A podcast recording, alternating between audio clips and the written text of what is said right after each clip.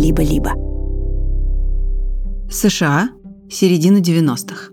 В стране вовсю идет президентская предвыборная кампания. Кандидат от республиканцев, 72-летний Боб Доул, которого постоянно критикуют за то, что он, ну, как бы немного староват для президента. Чтобы развеять сомнения избирателей в своей работоспособности, в одном из выступлений говорит – я совсем как кролик-энерджайзер. И вообще, у нашего поколения еще много пороха в пороховницах. Узнать, правда ли это, американцам не удалось. Те выборы Доул проиграл 50-летнему Биллу Клинтону. Но образ в выступлении получилось создать яркий. К тому моменту в массовой культуре название бренда Energizer окончательно закрепилось как обозначение витального и очень деятельного человека. Ну, совсем как тот розовый кролик из рекламы с батарейкой в спине, помните? Подождите, скажете вы. Но ведь розовый кролик с батарейкой – это же не Energizer, а Duracell. Тут вы и правы, и нет. Игрушка и правда впервые появилась у Duracell а. Но и в рекламе Energizer а кролик тоже был. Как же так вышло? Кто и у кого украл розового кролика?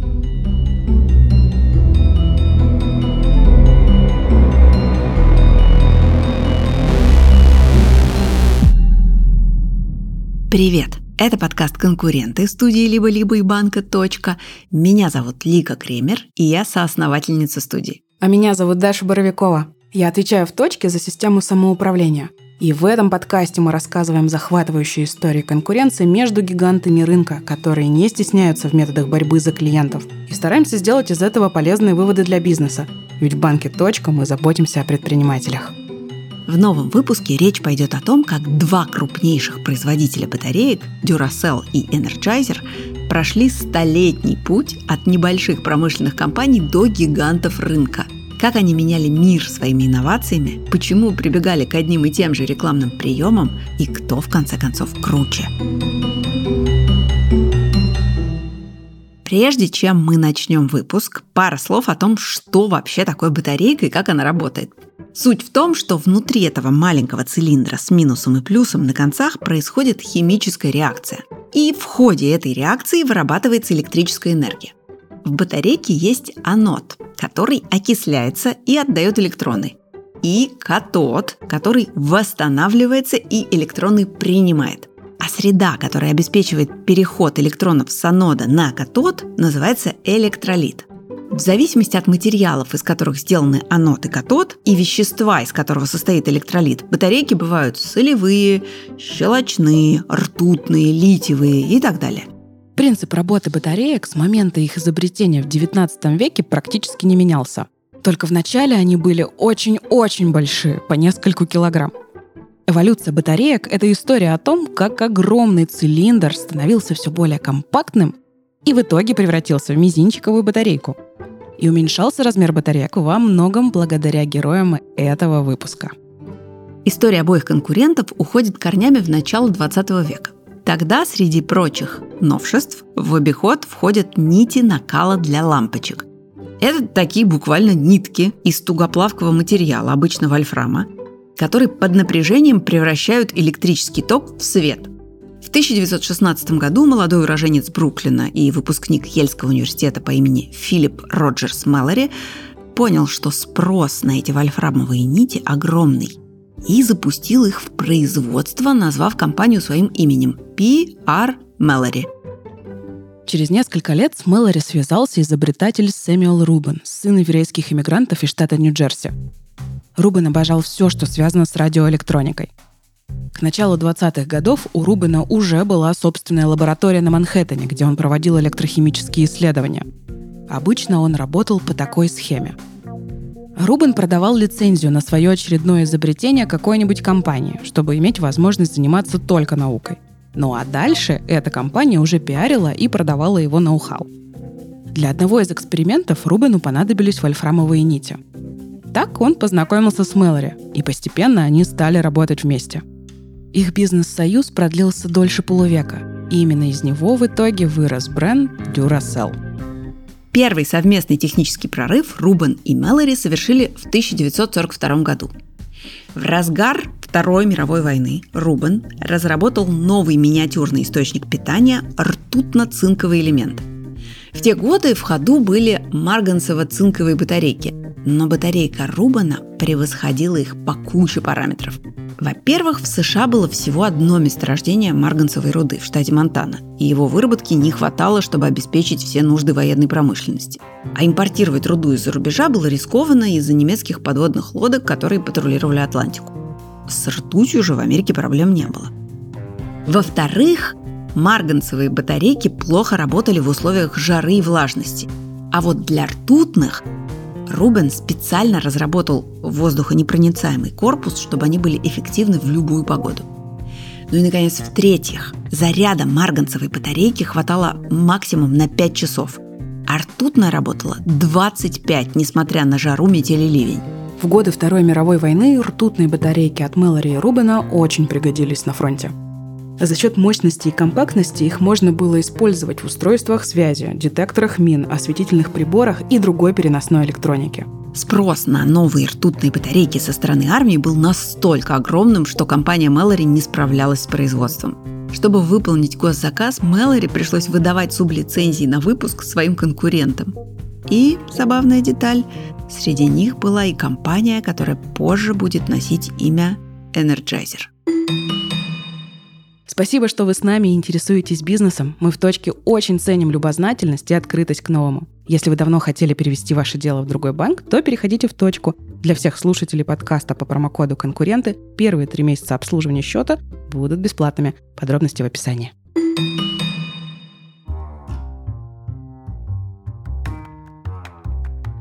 Компания Energizer появилась даже раньше, чем PR Mallory, в 1890 году в Нью-Йорке. Ее основателем был Конрад Хьюберт, сын иммигрантов из Беларуси, которая тогда была частью Российской империи. В США Хьюберт сначала владел магазином сигар, затем держал ресторан и небольшую гостиницу, а потом открыл магазин всякой всячины, по-английски novelty shop. И хитом продаж в этой его лавке был электрический фонарик. Патент на него Хьюберт выкупил у собственного сотрудника, изобретателя Дэвида Мейзела, за год до начала 20 века – Устройство представляло собой трубку из плотного картона, внутри которой находилась лампочка накаливания, медный отражатель и три батареи. Английское слово «фонарик» — flashlight происходит от слова «вспышка» — flash.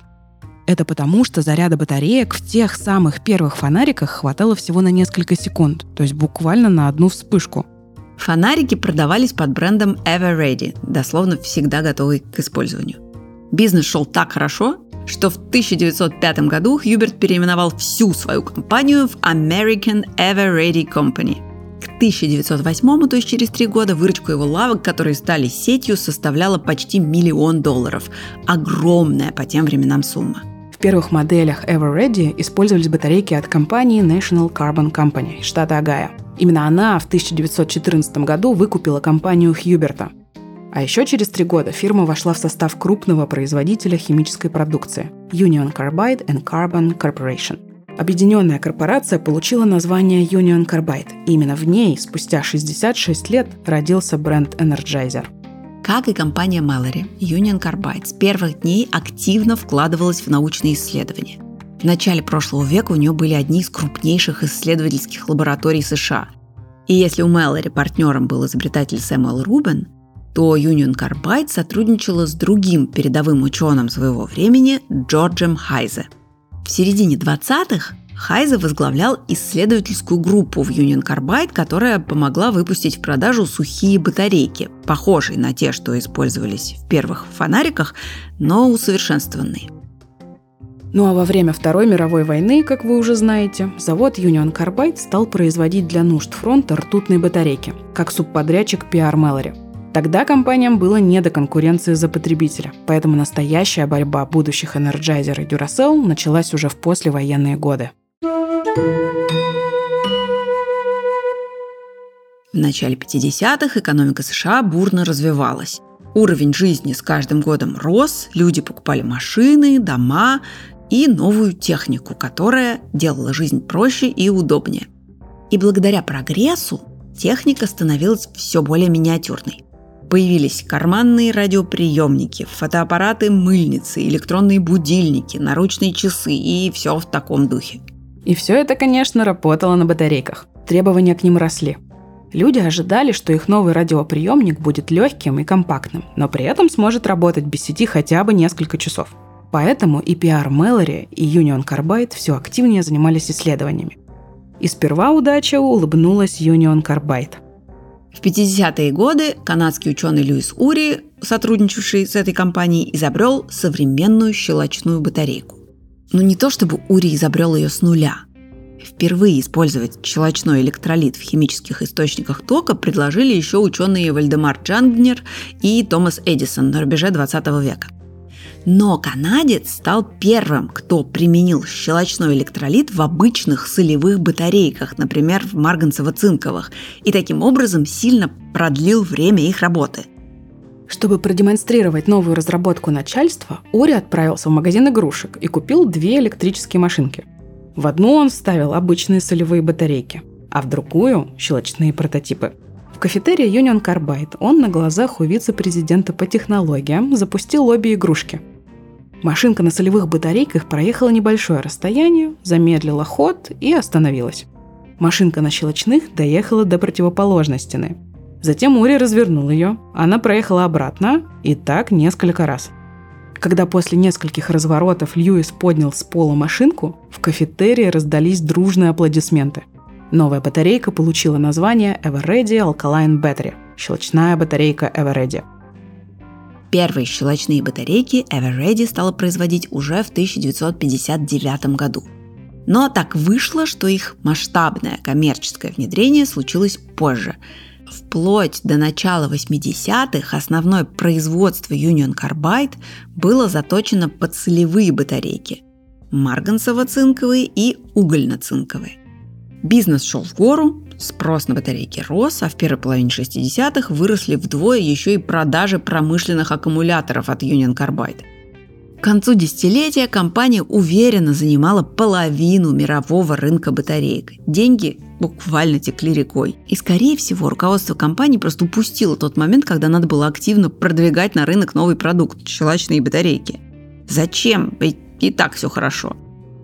И только с 80-го года и щелочные батарейки не просто выделили в отдельное направление, но и дали им собственное название – Energizer. При этом научное открытие Union Carbide невозможно было удержать в тайне. Конкуренты, включая Mallory, тоже вскоре освоили технологию производства щелочных батареек. В начале 70-х они стали массово их продавать и опередили конкурента – После войны в 50-е PR Mallory была всего лишь на пятом месте по доле рынка среди производителей батареек, тогда как Everready возглавляла топ.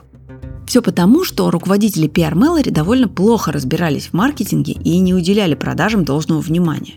Кроме того, клиентами компании были не конечные потребители, а крупные производители электротехники, то есть это была бизнес-модель B2B – и чтобы обогнать конкурентов, фирме нужно было переориентироваться на массового покупателя. И Мэлори активно этим занялись. В апреле 1960 года во главе семейного бизнеса Мэлори встал сын состарившегося основателя Бэрон Мэлори. Именно под его руководством компания начала проводить исследования рынка и наняла маркетолога в отдел батареек – а в совет директоров вошел опытный менеджер Бунгросс, который в тот момент был еще и президентом компании производителя бритв «Жилет», одного из крупнейших покупателей продукции Мэлори. И тут начинается история превращения небольшой компании в мультимиллиардную корпорацию. В начале 60-х Мэлори совершила мощный прорыв в маркетинге. В отличие от Union Carbide, она распознала потенциал щелочных батареек и заключила выгодную сделку с растущей компанией Kodak – Kodak тогда выпустили первую модель камеры Instamatic. Это был недорогой любительский фотоаппарат со встроенной вспышкой, в котором легко было заменить пленку. Эта камера сделала фотографию доступной буквально каждому. В 60-е и 70-е годы по всему миру было продано больше 60 миллионов таких фотоаппаратов. Kodak продавали свои камеры уже в комплекте с батарейками. Согласно условиям сделки, компания Mallory поставляла их бесплатно – Взамен кодек размещал на фотоаппаратах предупреждение, что в камеру можно вставлять только батарейки PR Mallory, иначе покупатель теряет гарантию на ремонт. Вот только батарейки на замену фотолюбителям надо было покупать уже за свои деньги. Спрос на щелочные батарейки резко взлетел, настолько, что компания решила выделить их производство в отдельный бренд. Именно тогда, в 1965-м, впервые прозвучало название Duracell. Происходит оно от слов durable – долговременный, надежный, и cell – батарейка. Вот как вспоминал об этом бывший рекламный менеджер Мэлори Билл Мулин – Название Duracell появилось в результате мозгового штурма в гостинице Хилтон в Территауне. Просто мы поняли, что старое название щелочно-марганцевые батарейки Мэлори слишком трудно произносить. Нужно было что-то более яркое. Кажется, это я придумал слово Duracell, но уже не уверен. Мы целую стену обклеили бумажками с вариантами названий. После той брейнсторм-сессии Мэлори, вооружившись новой стратегией продаж, запустила масштабную рекламную кампанию. 3 декабря 1965 года бренд Duracell презентовали в популярном американском журнале Life. Рекламная статья заняла две полосы. На первой была иллюстрация с изображением текущих часов по мотивам картины Сальвадора Дали. А на второй слоган «Батарейка Duracell работает слишком долго, чтобы называть ее просто батарейкой». Как утверждалось в объявлении, одна батарейка Duracell для радиоприемника работала 117 дней без перерыва, так же долго, как 5 обычных батареек. Помимо кодека, руководство Duracell решило продавать батарейки и другим производителям фотоаппаратов, а еще диктофонов, раций и другой техники. Кроме того, в 60-м батарейку от Mallory впервые поставили в кардиостимулятор. Он успешно проработал в грудной клетке пациента полтора года, пока не потребовалась замена – а несколькими годами позже батарейка Duracell еще и слетала в космос в составе миссии Аполлон-11. В шаттле практически все приборы автономные, и батареек нужно было очень много. Так Duracell стали первыми батарейками, побывавшими на Луне. Пиар Мэлори не жалели денег на рекламу нового бренда. С 50 по 72 год расходы на нее выросли в 6 раз – с 200 тысяч долларов до 1 миллиона 200 тысяч – а еще Duracell стали первыми батарейками, которые прорекламировали по телевизору. Все это привело к бешеной популярности. Покупатели стали воспринимать Duracell как часть обязательной продуктовой корзины, которую набирают при походе в супермаркет. Кроме того, батарейки стали окрашивать фирменные цвета – черный с медным верхом. Этот дизайн стал очень узнаваемым. Как итог, продажи росли, и к 1977 году Duracell приносил Mallory больше половины прибыли – если в 50-е компания занимала пятое место на рынке батареек, то к 1978 году она поднялась на первое место, которое до этого занимал их главный конкурент, компания Union Carbide, с брендом Everready, будущим энерджайзером.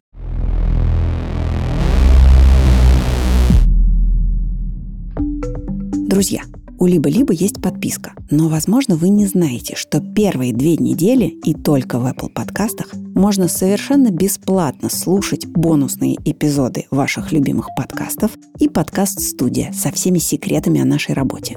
Если Apple подкасты вам не подходят, приходите в закрытый телеграм-канал «Либо-либо», там тоже все это есть. Ссылки в описании. И помните, что подписка – это лучший способ нас поддержать. Спасибо. Итак, мы уже упомянули, что Duracell стали первыми батарейками, которые прорекламировали по телевизору. И это случилось в 70-е годы. Тогда же началась история, которая определила публичный имидж двух конкурентов на десятилетия вперед. Я имею в виду битву розовых кроликов. Мы точно не знаем, почему производители выбрали именно эту игрушку. Возможно, дело в том, что пасхальный кролик – это узнаваемый в Америке символ, который у многих ассоциируется с праздником. Второе вероятное объяснение – в США традиционно популярные персонажи-кролики. Помните героя мультфильмов и комиксов Бэк Банни и героя фильма «Кто подставил кролика Роджера»? Ну и, наконец, заводной кролик на колесах – это популярная у старшего поколения американцев детская игрушка. Как бы то ни было, в 1973 году розовый кролик появился в рекламе Duracell. С его помощью компания хотела подчеркнуть инновационность щелочных батареек – они были намного мощнее солевых предшественников и работали, как утверждалось в рекламе, чуть ли не в 6 раз дольше. В ролике несколько десятков кроликов на батарейках и с барабанами в руках состязались, кто будет дольше барабанить. В конце оставался только один – тот, у кого в спину была вставлена батарейка Duracell. Батарейка с медным корпусом. Ни один обычный аккумулятор не сравнится с ней ни по внешнему виду, ни по сроку службы. Duracell активно выпускали ролики с кроликами вплоть до 80-х. Но потом бренд сменил позиционирование. Руководство хотело, чтобы батарейки ассоциировались не с игрушками, а с домашней техникой и электроникой, и реклама стала меняться. Где-то в это же время торговая марка, то есть право на эксклюзивное использование розового кролика, утратила силу. А это значило, что символом компании отныне мог пользоваться кто угодно.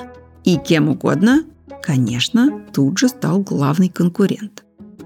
Первая реклама Energizer а с участием розового кролика вышла в октябре 1989 года и была пародия на ролик Duracell. В рекламе снова появлялись игрушечные зайцы-барабанщики, но не такие симпатичные, как в рекламе конкурента. Они были странно скроенные и делали довольно неуклюжие движения. А голос за кадром говорил – Пусть вас не вводит в заблуждение реклама, где игрушки одной там компании работают дольше других. На этом месте в кадр въезжает ярко-розовый кролик в стильных темных очках и с мощным барабаном, поперек которого крупными буквами написано «Energizer». Дело в том, что Energizer никогда не приглашали на такие соревнования. А все потому, что ни одна батарейка не работает дольше, чем Energizer.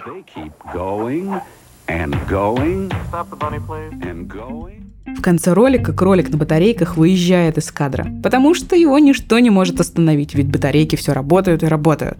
Поначалу пародия была просто забавным способом привлечь внимание к бренду Energizer и подколоть конкурента. Но позже Energizer выпустил еще один ролик с кроликом, а потом еще один. И постепенно кролик-барабанщик стал уже их талисманом. Здесь надо сказать, что первое время реклама Energizer не особо влияла на продажи.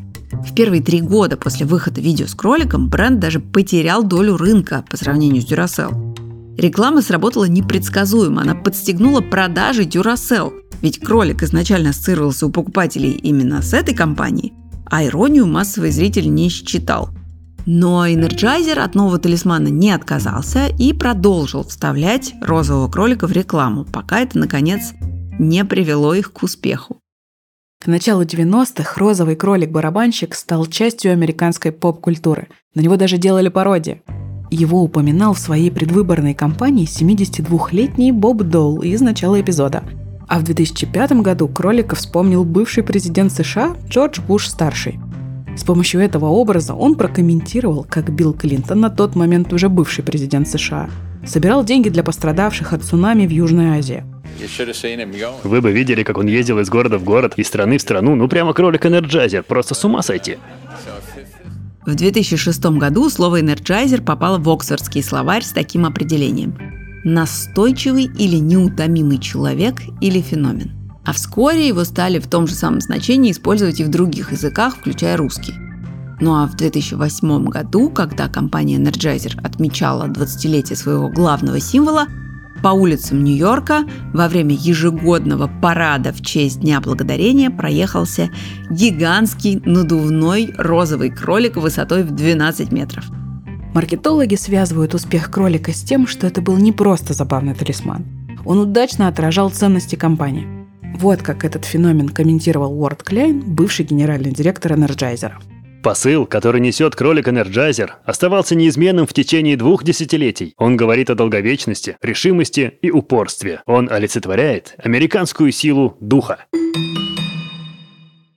Разумеется, в Duracell были не в восторге от того, что их кролика стали ассоциировать с конкурентом. В том же 89 году, когда кролик Energizer начал свое шествие по миру, в Duracell поняли, что прогадали, когда перестали снимать рекламу с розовым маскотом, и немедленно решили ее возобновить. Юристы собрали документы, чтобы вернуть Duracell эксклюзивные права на символическую игрушку. В декабре 90-го подали заявление на регистрацию торговой марки в виде кролика с барабаном. Они утверждали, что право на использование символа принадлежит именно Duracell, ведь первый кролик с барабаном появился в их рекламе еще в середине 70-х. Но бренд опоздал. Оказалось, что Energizer уже успел зарегистрировать кролика как собственную торговую марку. В 1992 году, после трех лет судебных тяжб, стороны заключили мировое соглашение. Эту встречу в прессе потом называли секретным кроличьим саммитом. Два гиганта разделили мировой рынок на географические зоны. Самым важным рынком была, конечно, Северная Америка, то есть США и Канада. Именно на них приходились основные продажи конкурентов. И на этом рынке кролика мог использовать только Energizer – Duracell же разрешался использовать талисман во всем остальном мире. Впрочем, на некоторых рынках эти права почему-то пересекались. Ну, например, в России по телевидению крутили рекламные ролики обеих компаний. И в обеих фигурировал розовый кролик. Ролик Energizer а вышел у нас в 93 году. Его озвучивал актер и музыкант Валерий Панков. Тогда его голос был очень узнаваемым, потому что им говорили герои диснеевских мультфильмов, например, Чип и Дейл. Исполняя джингл, Панков спел слово «Energizer» на мотив русской народной песни «Эй, ухнем». И это очень понравилось заказчикам. Ни одна батарейка не работает дольше, чем Energizer. Energizer. Ну а в 2001 году на российском телевидении по мультяшной пустыне на перегонки бежали розовые зайцы на батарейках Duracell. Мощность батарейки Duracell до 10 раз больше. Поэтому Duracell побеждает всегда. Duracell работает до 10 раз дольше. Розовый кролик с батарейкой в спине до сих пор остается символом обеих компаний. Согласно маркетинговым исследованиям, в США этот маскот узнают 95% потребителей. Правда, последние 30 лет кролики брендов становились все менее и менее похожими друг на друга. У Duracell зверь приобрел антропоморфные черты. В рекламе он теперь обычно появляется в образе веселого бегуна-марафонца. Из игрушки на батарейках кролик превратился сперва в персонажа кукольной анимации, а с 2010 года его стали изображать уже с помощью компьютерной графики – Сейчас для мультяшного символа официально одобрено 50 выражений лица. Что касается кролика Energizer а, он остался похожим на заводную игрушку. Он все еще передвигается на встроенных колесах и не выпускает из меховых лап барабан.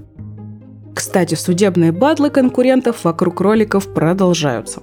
Например, в 2016 году Energizer подал в суд на Duracell, потому что в магазинах США онлайн, а также на заправке в штате Колорадо появились упаковки батареек Duracell, на которых был изображен тот самый кролик. При этом надписи на упаковках были на китайском, то есть батарейки явно приехали из той части света, где кролик – это Duracell. И это было нарушение старой договоренности. Представители Duracell заявили в суде, что во всем виноваты иностранные дистрибьюторы, которые перепутали поставки – Юристы настаивали, что у компании не было возможности остановить нарушителей, и в итоге суд встал на сторону Duracell. Филипп Маллори, основатель компании, где появился бренд Duracell, умер в 1975 году. К этому моменту успехи бренда были очевидными, и руководству часто поступали предложения о продаже – в 1978-м Пиар Мэллори, а вместе с ней подразделение Duracell за 223 миллиона долларов купил конгломерат Dart Industries. В 1996-м Duracell выкупила компания «Жилет» уже за 7 миллиардов долларов. Потом «Жилет» вместе с Duracell были выкуплены Procter Gamble. Ну а в 2016-м бренд стал частью бизнес-империи Уоррена Баффета, Berkshire Hathaway. А что же Energizer? М? Вплоть до 80-х годов компания Union Carbide процветала, а ее завод по производству батареек во Фримонте работал и наращивал производство. Но в 1984 году на дочернем предприятии Union Carbide, химическом заводе в индийском Бхапале, случилась авария. В начале декабря в подземном хранилище произошел выброс 42 тонн токсичного газа. Облако ядовитых паров покрыло территорию в 40 квадратных километров и распространилось на трущобы и железнодорожный вокзал. Только в день аварии погибло около трех тысяч человек, а общее количество погибших в последующие недели и месяцы составило от 15 до 20 тысяч. Утечка газа стала крупнейшей по числу жертв техногенной катастрофы в современной истории. Верховный суд Индии постановил, что Union Carbide должна выплатить правительству 470 миллионов долларов. Компания понесла серьезные финансовые и репутационные потери и начала распродавать активы. В 1986 году Union Carbide продала Energizer корпорации Ralston Purina, производителю кормов для животных. А в 2000-м эта корпорация разместила акции Energizer на бирже под названием Energizer Holdings. Так бренд называется до сих пор. Сегодня это самостоятельный бизнес. Финансовую прибыль конкурентов оценить довольно сложно. Обе компании большую часть своей истории входили в крупные холдинги, которые не всегда разглашали информацию о том, какую часть от их общего дохода приносит конкретно продажа батареек. Но мы знаем, что в 2022 году Energizer был на первом месте в мире по доле рынка среди производителей щелочных батареек. А Duracell шел прямо за ним. Вместе две этих компании занимают почти 60% мирового рынка щелочных батареек, а их совокупный объем продаж больше 5 миллиардов долларов. И последним крупным событием в индустрии батареек стало изобретение литиево-ионного аккумулятора. В коммерческое производство его запустила корпорация Sony в 1991 году. По сути, это многоразовая перезаряжаемая батарейка. Она дороже стоит, но намного более экологична. Ведь 99% составляющих можно переработать, в отличие от одноразовых щелочных батареек. Впрочем, из-за высокой стоимости аккумуляторы пока не вытеснили с рынка обычные щелочные батарейки. И не похоже, что это скоро случится.